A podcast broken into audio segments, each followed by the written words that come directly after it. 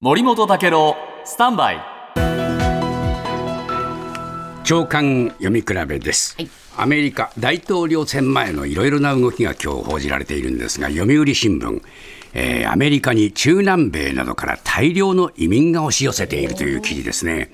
えー新型コロナ対策として、えー亡命申請も受理せずに国外退去させたあのトランプ時代とは違って、えーバイデンさんは移民に寛容とされることが影響しているようだということなんですが、これね、南米ベネズエラなどからやってくる人たちがね、腰までヘドロにつながりなつあのつな浸かりながら川を渡っていくと。でね、鉄条網があるんですけれども、そこに子供をね、こう押し込むっていう、そういう姿が報じられています。この鉄条網にはカミソリの刃が仕込まれていて、体中血だらけになると。こういう亡命のね、厳しさを、えーこれ、えーリポートしています。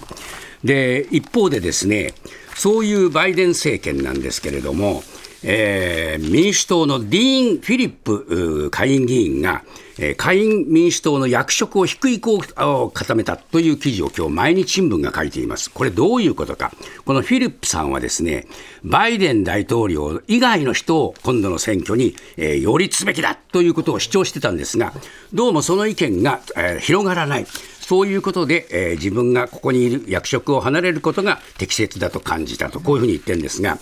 このおディーン・フィリップさん、えー何もお大統領の年齢だけの問題ではなくて、やっぱり民主党内でですね、えーきちんとした人があ出て、えーそのトランプと戦わなければいけないんじゃないかということを主張したんですね。でいろいろな人たちを、まあ、候補にも挙げたんですが、みんな辞退しちゃった。あだから、まあ、やっぱり自分の意見が広がらないということで、えーまあ、事態を役職を降りるっていうんですけれども、まあ、そういう中でですね、民主党の中では、バイデンさんが圧倒的優位っていうんですけど、果たして戦いきれるのかと思いますね。